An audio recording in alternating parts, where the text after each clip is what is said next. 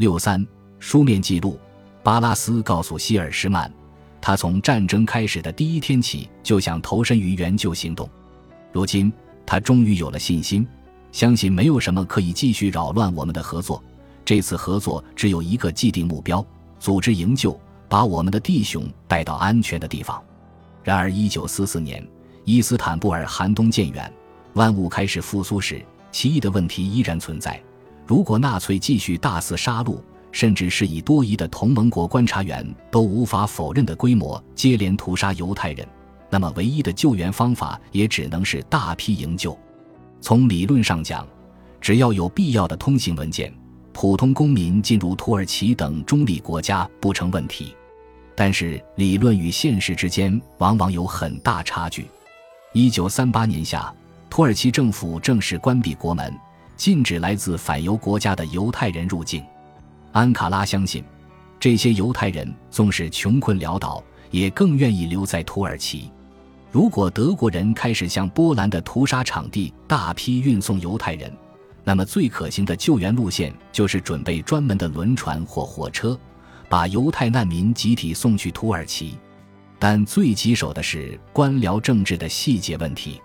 这一系列官僚式的流程始于巴拉斯，他是犹太事务局的代表，拥有巴勒斯坦英国托管当局授予的权利，可以以己方特工的情报来源为基础。或者根据犹太人家属直接提供的轴心国控制地区受困人口的资料，草拟外来移民的候选名单。名单所需的信息非常详实，而且战争也增加了信息搜集的难度。一份完整的名单可能需要两到三周才能集齐，其中包括所有受救人的姓名、出生日期和地点、当前住址等，并且这群人还必须足够多。可以填满整艘船或整列火车。只要名单所需的信息收集完毕，巴拉斯就会将其寄往巴勒斯坦。巴勒斯坦当局会按照巴拉斯拟定的名单逐个核对，认可或否决某个人的资格。确定的名单会再寄去伦敦批准。整个审批流程又需要两到三周。此后。伊斯坦布尔的英国护照控制官会奉命自行起草优先名单，这也得耗费两到三周的时间。护照控制官还会与安卡拉的英国大使馆直接沟通，详细说明哪些家庭获准移民。名单接着会从英国大使馆发往土耳其外交部，经过三四天再送达土耳其领事事务部，随后。领事事务部会把批准的候选名单依次发送给布加勒斯特、布达佩斯、索菲亚等城市的土耳其领事馆，由当地官员核发过境签证。这样算下来，假如一切进展顺利，一个犹太家庭至少要等待两个半月才有望获得土耳其过境和巴勒斯坦人进的许可文件，而且实际的等待时间往往更长。再往后。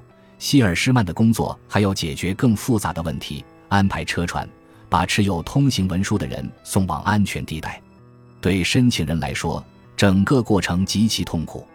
你发出一封信或者填完一份表格，然后经历了漫长的等待，没准到头来还要重新申请。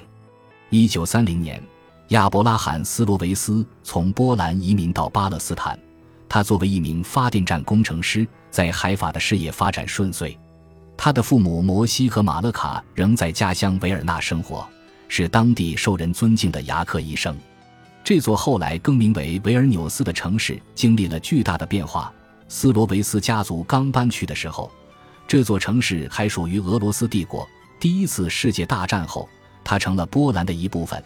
一九三九年九月，它又被苏联红军占领，并入了立陶宛苏维埃共和国。随着希特勒和斯大林携手共同穿越东欧，维尔纽斯成了签证中心。一九四一年三月初，亚伯拉罕收到一份简短的电报，把证书寄来。他的父亲写道：“摩西斯洛维斯要求儿子为他和妻子以及菲斯克斯曼斯一家取得通行文件。”亚伯拉罕很快回信说。他正在尽一切努力为他们争取经由土耳其移民巴勒斯坦的许可证件。事实上，他已经代表父母提交了申请，但是，一九四零年二月，申请被驳回。随后的几个月里，维尔纳的局势越来越糟。摩西给亚伯拉罕发第一份电报时，德国和苏联还是盟友。三个半月后，两个国家交恶，德国认清苏联，直接导致维尔纳成了新战争的前线。亚伯拉罕更加努力，不断给他认为可能帮上忙的所有人写信或发电报。终于在一九四二年三月，距亚伯拉罕第一次提交申请后两年多，耶路撒冷移民局一篇感天动地的新闻报道发挥了作用。伊斯坦布尔的英国护照控制官接到指示，可以向摩西和马勒卡发放移民证书，只需要他们在伊斯坦布尔亲自申请。亚伯拉罕遇到的难题，首先是如何把这个消息告诉父母，其次是如何让父母到达伊斯坦布尔。一九四一年夏，德国国防军人侵维尔纽斯，没几天就攻占了城市，城里的犹太人遭到了围捕，并且被圈禁在贫民区。亚伯拉罕肯定知道当时的维尔纽斯是何等绝境。可他又无法越过战争的不确定性和官僚制流程带来的新障碍。亚伯拉罕写信请求红十字会根据他父母最后登记的地址协助联系，接收信件的官员却回信吩咐他填写所需的表格。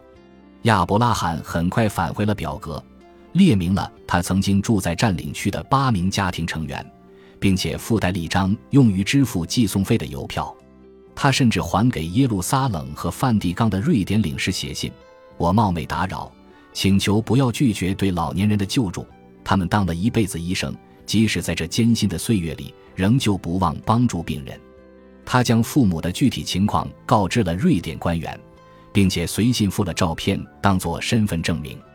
耶路撒冷的领事写信回复，让他向海法的瑞典领事提交申请。其他回函的驻外官员也是类似的答复，他们全部表示说很遗憾，他们与德国占领区的联系已经中断了。亚伯拉罕想尽了办法，最后他觉得越接近源头，结果或许会越好。于是，一九四四年八月初，他给驻莫斯科的英国大使馆写信，请求他们把有关移民证书的消息转寄给他的父母。几周以前。红军刚刚收复了维尔纽斯，亚伯拉罕满心期待通信线路重新开放。十一月，大使馆的专员第一次明确给出了答复：关于八月八日来函询问您父亲的下落，回信写道：“我很遗憾地告诉您，按照您提供的地址，我们转寄的信件已被退回。退信标明的理由是收件人亡故。次年春天，大使馆发来的后续记录包含了进一步的信息：四年前德国占领一开始。”斯罗维斯一家人显然就已经被杀害了。他们的文件档案刚盖上第一枚印章的时候，还没等到巴勒斯坦当局签署移民证书，伊斯坦布尔的护照控制官准备校验，以及土耳其官员签发过境签证等一系列流程结束，他们就已经死了。参与营救工作的人只会忙着整理等待救援的长名单，而对个体小家庭以及巴拉斯和希尔施曼来说，填满一份乘客名单，有时就像是在组建一艘幽灵船。本集播放完毕，感谢您的收听，喜欢请订阅加关注，主页有更多精彩内容。